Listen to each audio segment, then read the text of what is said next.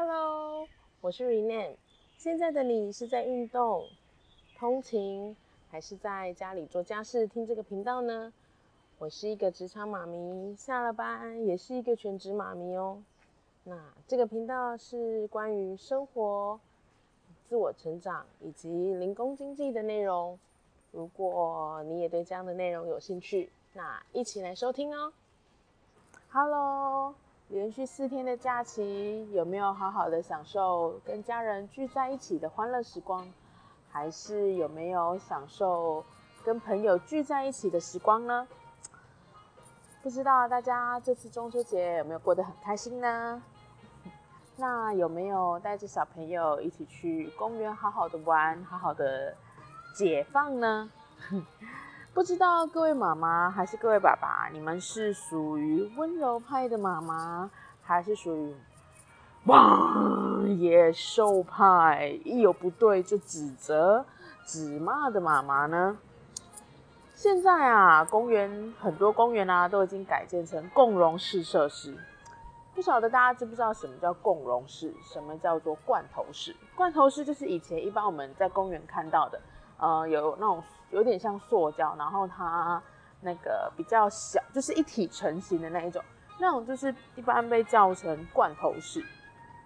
那现在很多那种公园都会改建成共融式。那先说说什么叫共融式呢？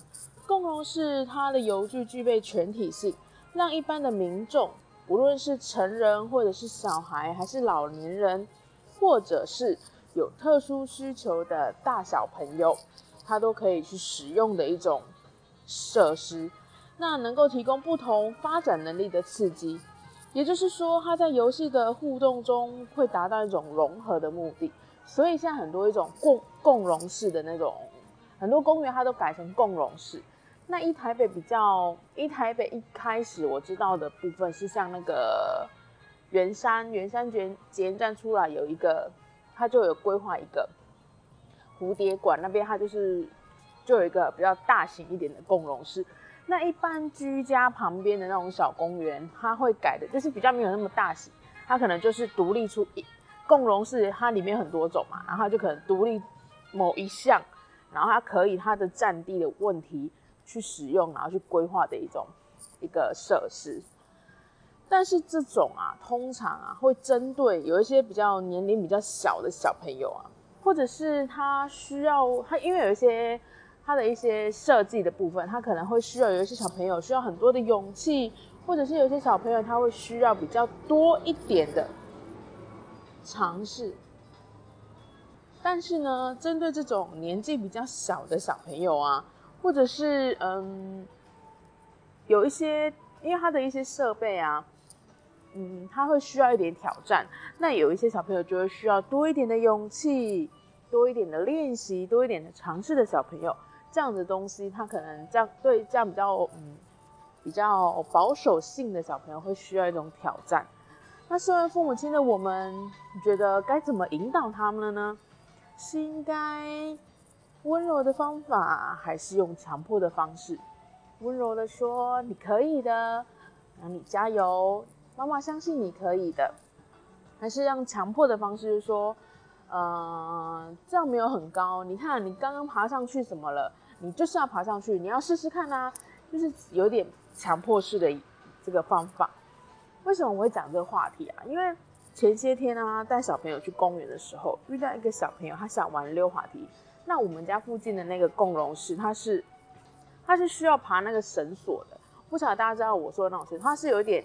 它是一个三角形啊，一个锥形，然后它的滑梯是建在你必须得先爬上那个绳索，它那个三角形的一个一高度之后才能玩到滑梯。那那个爬那个绳索其实需要一点点的技巧了，那也是需要小朋友的他的肌肉的发展到一个程度会比较就会比较好爬攀爬。那因为啊，其实这小朋友应该是害怕，他很害怕，然后他就会放声大哭。他说：“嗯，他就觉得他自己办不到。”那再加上父母亲虽然一直 push push push，可是他就是因为他就是害怕，所以他会哭嘛。那加上在在攀爬，就是因为他在爬的过程，他必须得踩踩好他那个缆线。那在踩那个线又没有踩好，又踏空，他觉得他自己要掉下去。即便是父母亲其实都站在他身边保护他，告诉他说我会在这边保护你。可是啊，小朋友因为踩空，他就不管什么东西，他就是觉得恐惧，就是觉得不行，他没有办法爬上去，所以哭到一个不行。在旁边的我真的替他很心疼，觉得哦天哪！但是。在这部分，我就会看到小朋友的爸妈，因为每个小朋友教育他们都会有不一样的方式，所以我们旁边的人没有办法太过于干涉。那我就看着他的爸妈从温柔的引导，说你可以的，你慢慢爬。爸爸妈妈在旁边很温柔的引导，到最后有一点强硬的方式，就说你明明就是可以啊，又不会怎么样啊，呃，我都在旁边陪你啊，我你掉下来我也会接着你。但是其实有一个点哦。小朋友恐惧害怕的时候，他不管你在哪里，他就是害怕，他觉得他自己办不到。那但是父母亲就很急，就很强迫。你知道这是一个很矛盾的，就这样子拉拉扯扯，这个关系啊，这个紧张点就这样拉拉扯扯。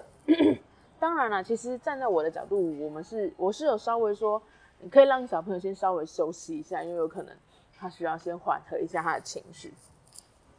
那就这样子反反复复拉拉扯扯的这种关系紧张关系当中啊，最后当然小朋友很厉害，他战胜自己的恐惧，真的很厉害哈，因为他这段这个时间点啊，他有点崩溃很久，那最后他是战胜自己心里的害怕，真的很替这个小朋友拍拍手，但是嗯，真的很替这个小朋友啊拍拍手。呃，这里讨论一个点，先说哈，这里并没有评论这一对父母亲的方式对或不对，因为我刚前面有提到，父母亲每个教育小朋友的方式不是我们外人可以去干涉，因为这小朋友啊，当然有他自己的节奏跟天分还有个性，那这个这些节奏、天分、个性是父母亲是最清楚的，其实外人没有办法看一样，就是光看这样的事情，然后去评判说。这个父母亲怎么样？怎么样？怎么样？就是没有办法，不可以这样子评论的。在游戏的过程中，小朋友当然他就会出现一些，因为个性不一样，天性不一样，他就会呈现不一样的样貌。会，因为回过头来想想自己的小朋友，在刚接触这样子的游戏设施的时候，也是努力很久、练习很久才爬往上爬的。那。我当然一开始鼓励他，一开始最刚开始的时候，是我们抱着他到那个一个高度，然后他自己爬上去，走个很像楼梯的方式走上去，然后滑楼梯。那最后我也是这样慢慢的引导他，然后让他去练习看看，让他去，嗯，让他去尝试。那我也是一个比较懒的妈妈，我用的方式是我抱你几趟，再来就你要自己去试了。那他也会看，我就放弃。再抱他，因为有重量，那我也就放弃让他去自己去试。他会看，他自己会去看其他小朋友的方式，那自己也会去尝试一点一点的尝试。那最后他成功了，他自己可以玩。可是他当然还是，因为他有一个那个三角锥其实越来越高，那有一些小朋友可以爬很高很高的顶点，那我们家小朋友是没有办法，因为他还是一直无法克控。呃，克服他那个更高的一个一个阶段。可是我呢，我会我的方式是我不会强迫他，我会觉得，嗯，我会觉得说，你可以自己去练习。那我会鼓励你说，你既然已经爬到这一阶了，你要不要再往上一阶？那如果你觉得你准备好了，你可以跟我说，你可以跟妈妈说，那妈妈会在下面陪你。那我会随时接住你，让你不用害怕。所以我会先给小朋友一个安心的感觉，让他再往上爬一层。那如果他看到其他小朋友因为往上爬一层玩得很开心，他也会想想看，他也会试试看，然后所以慢慢的就会放下自己心里的恐惧。当他爬上去，默默的爬上去的时候，他会觉得他就会很开心的跟你说：“妈妈，你看我爬上来了。”这就是我是用踩放任，那这样子的方式也是让他放下自己心中恐惧。嗯，讲一句有可能，我不晓得是不是我儿子会有恐嗯惧高症，这我不知道该怎么测试。可是也许就是，如果我一直强迫他，然后他这爬他爬不上去，然后他因为惧高症，因为这样的原因，导致他以后会更惧怕任何一些这样子的东西。我觉得修复比你慢慢鼓励他还要辛苦。所以面对恐惧啊，你看这就是一种恐惧。那面对恐惧，不管是大人还是小朋友，其实他都需要多点的时间去克服，多一点的时间去练习，多一点的鼓励去战胜它。从小地方开始，然后培养他的心智能力。未来啊，他长大的时候也会才能够向更难的事情挑战，而不会一开始啊就很轻易放弃任何事情。他连试都没有试，他就会去放弃。这才是不对的。我觉得主要还是从现在这个时候，小朋友这个时候就是练习他的一个挑战，然后挑战的难度呢就是跟着他的年纪增长，然后难度就会越来越高。那至少小朋友他愿意去挑战，这就很棒，这就是一个很好的开始。那各位小朋友的爸爸妈妈，我们一起加油喽！好啦，今天的分享就到这里。